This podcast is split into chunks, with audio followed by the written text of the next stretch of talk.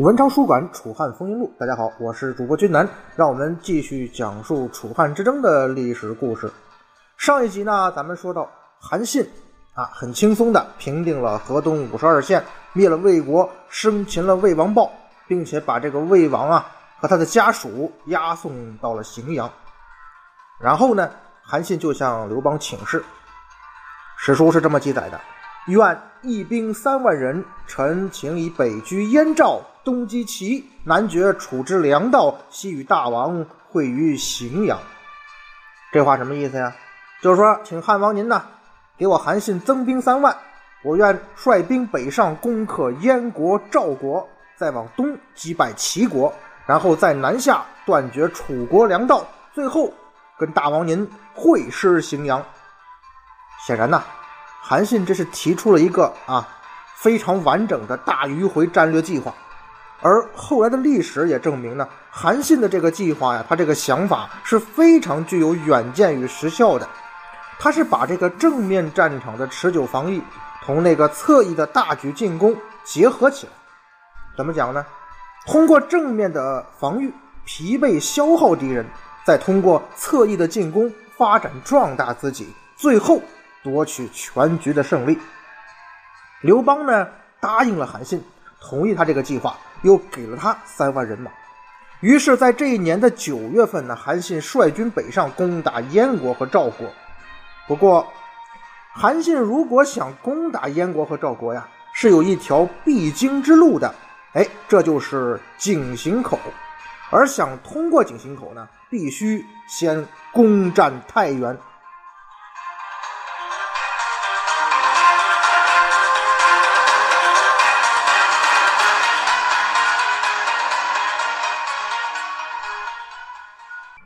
韩信要攻打燕国、赵国的消息呢，像赵王歇还有他的那个实际的这个掌权人陈馀啊，已经得知这个情报了。陈馀这个时候呢，被赵王歇封为代王，但是陈馀呢，让他的相国夏月去驻守太原，也就是代国的地盘，他呢继续留在赵王身边。而韩信此时所在的平阳呢，这个地理形势啊，属于晋南的临汾盆地。所以他的部队如果想攻打赵国的话，必须要穿过阻隔的山脉，进攻赵国这个主要地盘所在的晋中盆地。那么从临汾盆地穿过山脉到达晋中盆地，只有两条路线。第一条路线是顺着汾河河谷经过霍州，穿雀鼠谷灵石县，然后啊，大致沿着今天的同蒲铁路这一线北上。就能够从介休以北的乌城进入晋中盆地了。不过呢，这条路线呢，在秦汉时期啊是很不好走。为什么这么说呀？因为当时啊，在乌城的西北方向有一片名叫昭于岐的湖泊，因为这个湖泊的存在啊，就导致了乌城附近的地形是以大片沼泽地为主的。哎，君南，我一说到这儿啊，即使我。不细说啊，相信很多同学也能猜到了。这不管是古代还是现代，沼泽地形那是非常不利于行军的。甭管你是骑马还是开坦克、汽车，碰上沼泽地啊，那都麻烦，是吧？其实直到后来啊，到了北魏隋唐之后，这个叫昭于岐的湖泊呀，水位才开始下降，这才修了像千里京这样的道路。这条路线的军事地位和交通作用呢，也才得以上升。所以再后来啊，像修铁路什么的呀，也就修在这条路线上了。为什么前面我说呀，这条路线基本上沿着这个同蒲铁路一线呢？就是因为啊，后来这个湖泊啊，水位下降了。那显然呢，韩信生活的那个时代，这条路它没有高铁，只有沼泽，所以大队人马是很不好走啊。那这条路不好走，另一条路呢？咱们来看第二条路线。第二条路呢，还是要从平阳出发。这一次呢，你就不能直接往北走了，而是先往东，经过安泽屯留，穿过太岳山，再从太岳山以东啊，哎，绕着往北走，经过了卓章河谷，再经过烟余，才进入晋中盆地。烟余故地啊。就在今天的山西省和顺县西北方向。好，说完了路线啊，大家看啊，很明显，对当时的韩信来说，走第二条路呢更适合进军，而韩信选的也是第二条路。那那边啊，负责防守的夏月，他能想到韩信从哪边来吗？各位，人家夏月呀是个活生生的人，他不是咱们玩游戏的 NPC 呀，他怎么可能没有防备呢？夏月自然也是想到了韩信可能的进军路线，并且他亲率主力守在了前面我所说的这个咽喉要道燕余，同时他还派了戚将军，啊，这将军姓戚啊，守备第一条路线的咽喉要道乌城。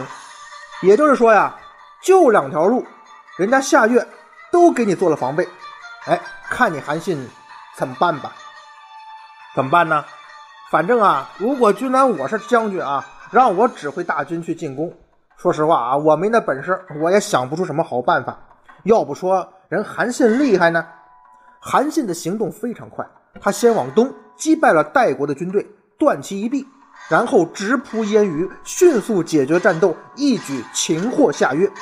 接着呢，马不停蹄北上，占领了晋中，同时派曹参回军去攻打啊乌城那边的戚将军。戚将军败走之后呢，被曹参追上杀了。就这样，韩信迅速的解决了这两路人马，占领了太原。啊，这个过程啊，就拿我两句话就说完了。但是大家可以想象啊，韩信也好，曹参也罢，他们这个过程，他们这么迅速的解决了战斗，个人的指挥能力啊，临场的这个战斗力，那是相当强悍啊，不是咱们这种普通人能想象的呀。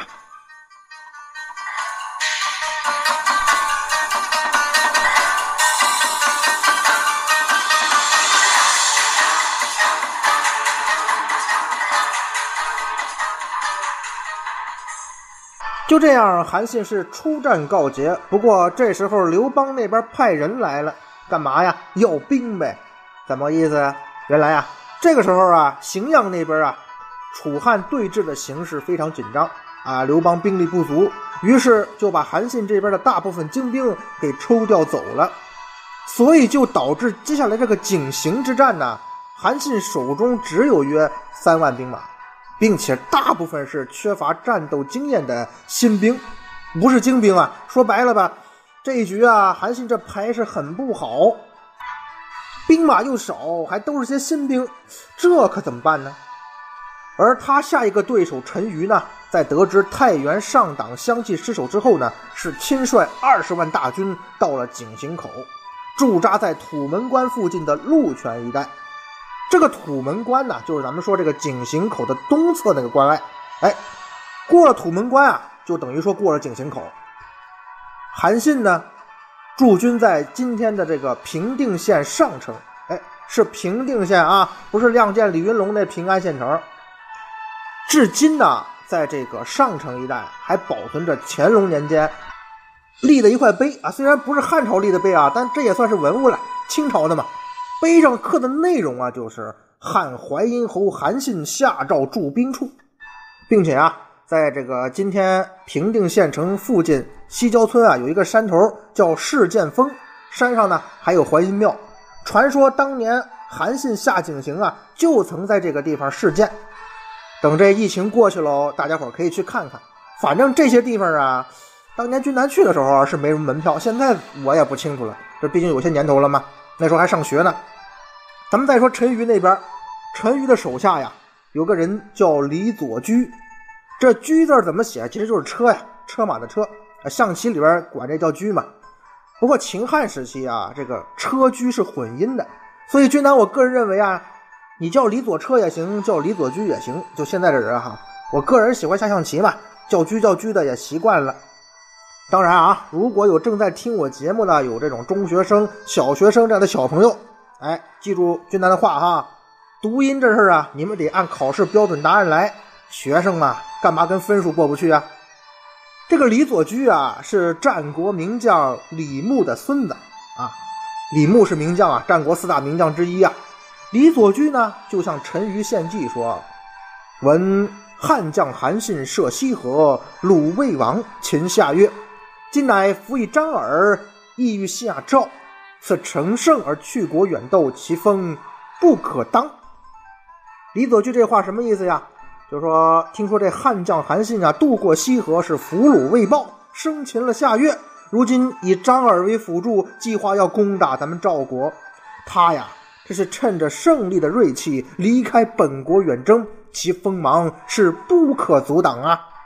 但是啊，这叫什么呀？这叫寓意先扬。先说韩信的厉害之处，接着他说他的想法。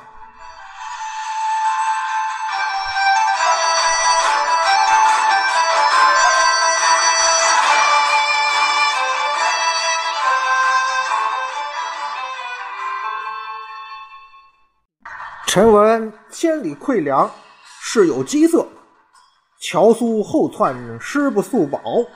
今景行之道，车不得翻轨，骑不得成列，行数百里，其实粮食必在其后。李左驹这话什么意思呀？就是我听说呀，千里之外供应军粮，那士兵定会面带饥色，只能临时啊砍柴割草、烧火做饭，不能经常吃饱。现如今井行这条路我了解呀。两辆战车都不能并行，骑兵都不能排成行列行进。那军队行进呢，必然会以力数百里，拖得很长。运粮的队伍呢，就将远远的落到最后边。李左驹这话的核心意思啊，用咱们今天现在的话来说，就是韩信的部队弱点是什么呢？补给线过长，因为这个地形的原因呢，他只能是排成那个一字长蛇阵这么走，所以。李左驹针对这一点提出了他的计划。咱们继续看史书。愿足下甲辰骑兵三万人，从坚道绝其辎重。足下深沟高垒，坚营勿与战。彼前不得斗，退不得还。吾骑兵绝其后，时也无所列，不至十日，而两将之头可置于膝下。愿君留意臣之计，否必为二子所擒矣。李左驹的计划是什么呢？李左驹啊，跟陈馀表示：“您呢，拨给我三万人作为骑兵啊，这个骑可不是骑马的骑啊，是这个神奇的骑骑兵嘛，以正和以巧胜嘛，那个骑兵。我率这个三万人马呢，从隐蔽的小路拦截汉军的粮草。您呢，深挖战壕，是高筑营垒，坚守不出，不跟韩信交战，耗着他。如此一来啊，韩信是向前不得战。”后退无法还，我截断他的退路，到时候汉军就算想靠劫掠来补给给养，这一路都是荒郊野外，他们什么也找不着。不出十日，韩信和张耳的人头啊，就可送到军之帐下，请您呐考虑一下我这个计策，不然的话呀，恐怕咱们要被韩信、张耳所俘啊。这陈馀一听啊。他可能有点自大，啊，就拿我个人觉得呢，也可能是因为李左驹提到张耳了，因为这个前面咱们也聊了嘛，陈馀跟张耳这仇大了，当初俩人多么好，现在就有多么恨，于是啊，陈馀就非常有点意气用事的拒绝了李左驹的计划。他怎么说的呀？吾闻兵法实则为之，备则战。今韩信兵号数万，其实不过数千。能千里而袭我，亦已霸极。今如此避而不击，后有大者，何以加之？陈馀什么意思呀？哎，我说老李啊，你这话我就不爱听了啊。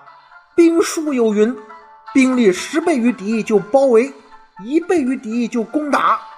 现在韩信军队号称数万，实际呢，哎，可能能战之兵也就几千。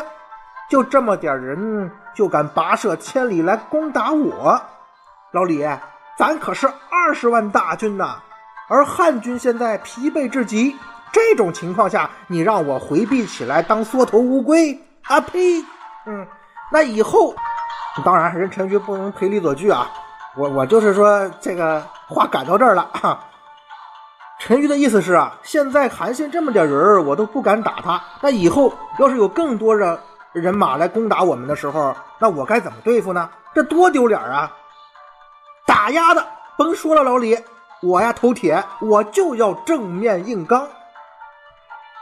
韩信、张耳的人马已经到了井陉口西下寨，看来不日将通过井陉口，来攻打我赵国的城池了。大王，韩信的主力已经被刘邦要回荥阳对付项羽了，他自己所剩不过两三万人马，且都是些新招募的士卒。他驻兵井陉口，只不过是想守险自保罢了。再说了，我军有二十万人马，他韩信要是真敢打来，我定叫他有来无回。大将军，韩信虽然兵少，可他善于用兵。他手下的曹参、灌婴、傅宽等人，又都是猛将啊，不可小看。那以军师之见，我军该如何应对啊？大将军可亲自率人马驻守在井陉口，我再率一支骑兵绕到韩信的身后，截断他的粮道。如此一来，汉军定会不战而乱。到时候，大将军再率军出击，必可大胜。军师，我军兵马十倍于敌，难道还用得着拥兵固守、冒险劫粮吗？大将军，两军交战不可以只考虑数量。想当年章邯战项羽之时，所率秦军十倍于楚军，到最后还不是落得个兵败投降的结局？是，我陈馀不是章邯，那韩信更比不上项羽。嗯，寡人二十万大军，假如守城拒战，不就是示弱于敌吗？以寡人看来，就以大将军之见，汉军赶来，定斩韩信小儿之首级。城中传来的消息可靠吗？绝对可靠。好，哼，太好了！井陉口如此的重要，赵军居然不派兵把守。传令全军，即刻拔营，火速通过井陉口。到。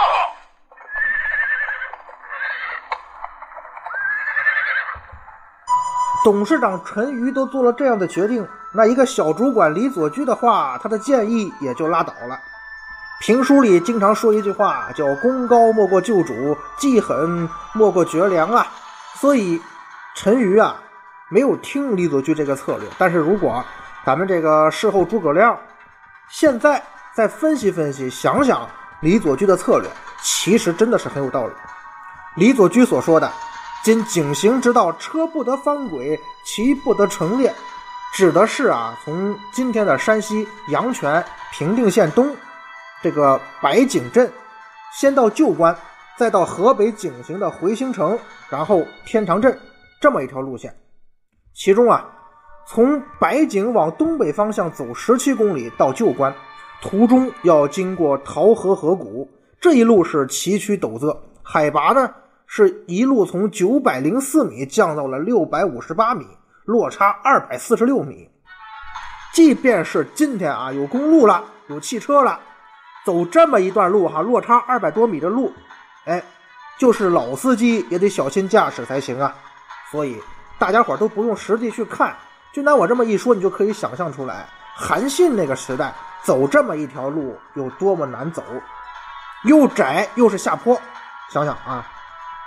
到了旧关，再往东北走五公里，就进了河北境内，然后到回兴城。这段路啊，好像短那么一点五公里吗？十里路。但是这十里路啊，处在这个太行山岭基的东侧，这一路的海拔呢会再降一百七十八米，落到海拔四百八十米。说白了，十里路是不假，可这十里路就是一个长达十里的下坡呀。从回兴城再往东北走十公里，海拔再降二百一十八米，才到了海拔两百六十二米的天长镇，这才算走完。好，路况讲完，现在同学们想一想啊，从出发地白井海拔九百多米到目的地天长镇海拔两百多米，整体的落差有七百多米，而且是六十多里的山路，路还窄，窄到车辆不能并行。那更不用说展开阵型作战了。假如说陈馀真的听了李左驹的劝，在回兴城设置营垒坚守，然后李左驹带领那三万骑兵争取时间截断汉军后路，那可以想象一下啊，韩信的人马在这狭长的山道之中被堵住，两头堵住，结果是什么呀？结果必然是李左驹所说的是前不得战，后不得退啊。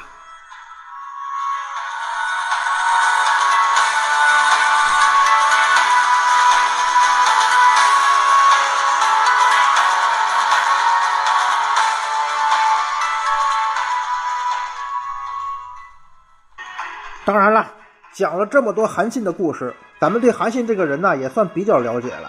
兵仙嘛，那不是吹的。就拿我个人认为啊，即使说陈馀采取了李左驹的计划，啊，主力坚守，偏师包抄这么个打法，即使这样啊，我个人认为啊，韩信也肯定会有新的对策和策略。为什么这么说呀？除了说韩信这个人啊，军事才能出众，擅长临战指挥之外，还有很重要的一点，就是大家发现没有，韩信的情报工作是一直很到位的。他是在赵军那边安插了间谍的，而且是那种能够接触到高层决策的间谍。为什么呢？因为陈馀没有采用李左驹计划这事儿，韩信这边很快就知道了。军南，我甚至都怀疑啊，这个人很可能就是在陈馀身边。当初啊，张耳安排下的一个间谍啊，这个没有什么史料，咱也没法查去。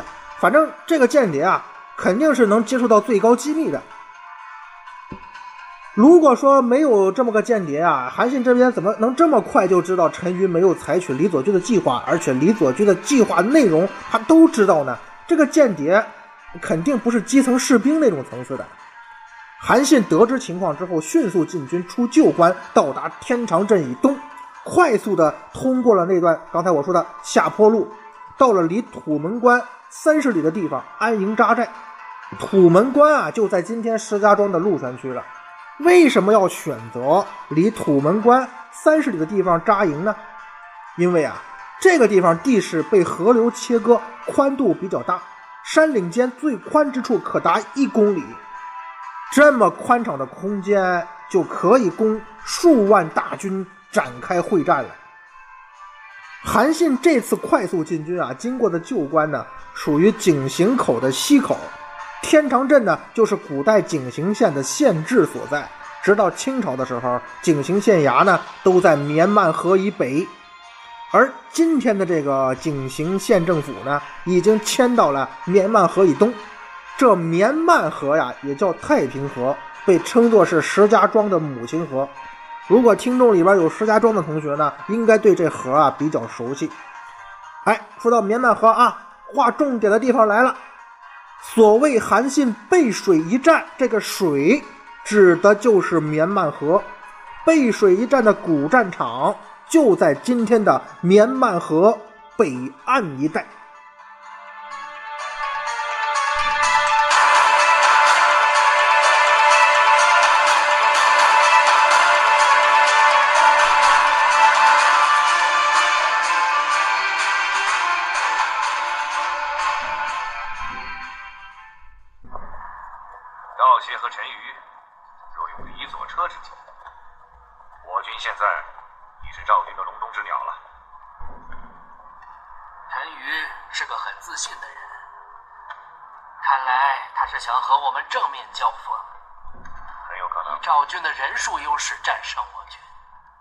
井陉口，我们就要跟赵军对阵。故国成敌国，旧友成死敌。常山王，你有何感想啊？我只能感慨，世事变化无常了。哼！快报！启禀大王，韩信大军已经通过井陉口。大王。臣请命出兵。寡人准了，军中之事还是大将军自行安排吧。有。撤。大将军，大将军，怎么在这儿？随便看一看，观察一下这附近的地形。陈宇已经出兵，大将军远离营地，很危险的。无妨。常山文跟我说过，陈馀是个讲究规矩的人。不下战书，他是不会来进攻的。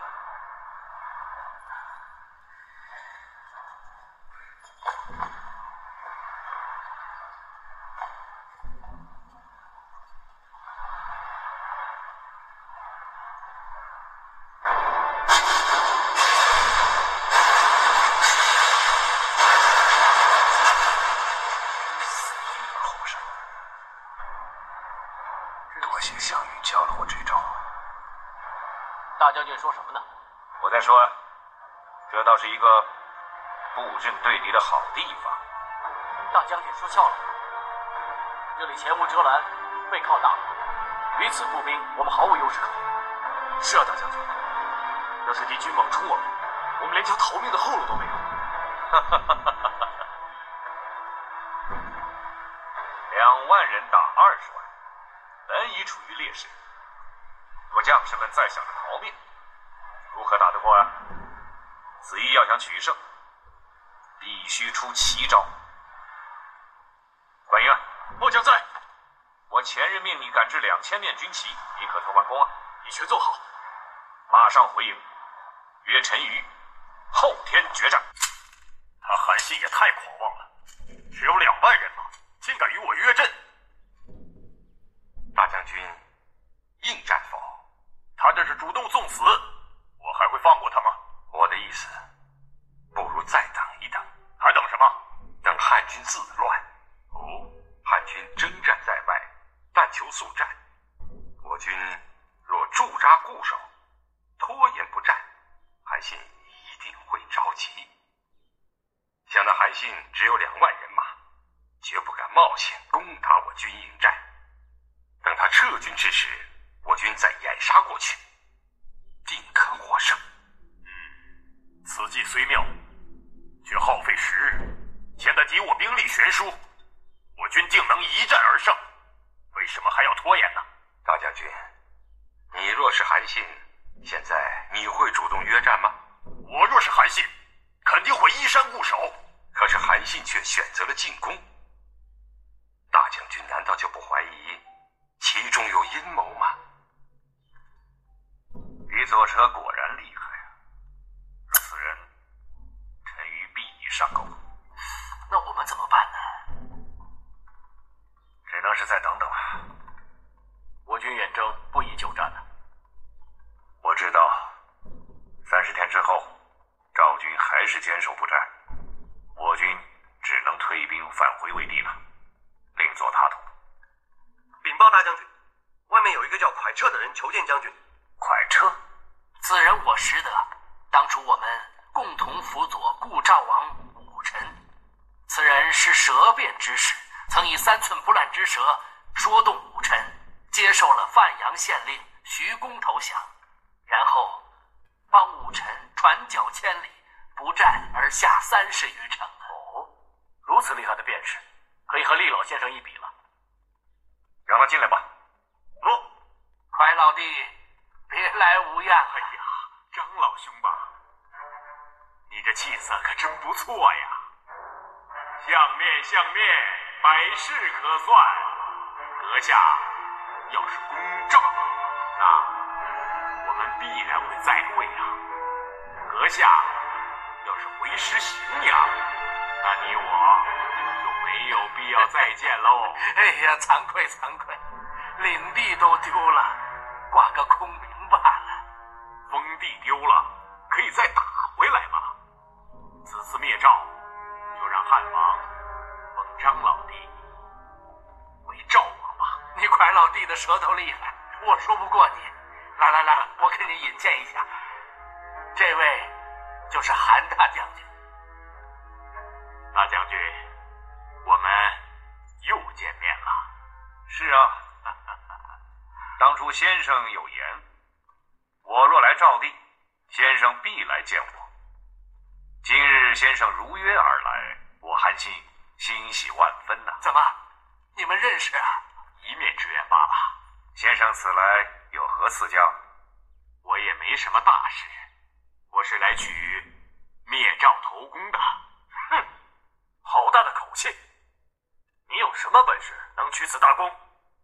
就靠我这一根三寸不烂之舌呀！老先生，战场上建功立业，靠的是手里的刀枪，不是什么舌头。哈哈哈哈！可是当今之局，我这根舌头能敌过千军万马。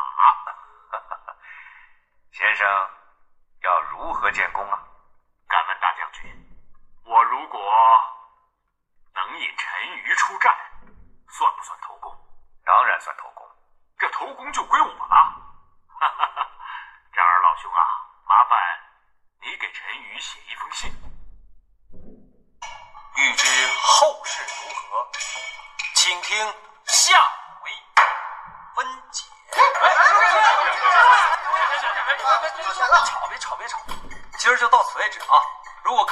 听的话呢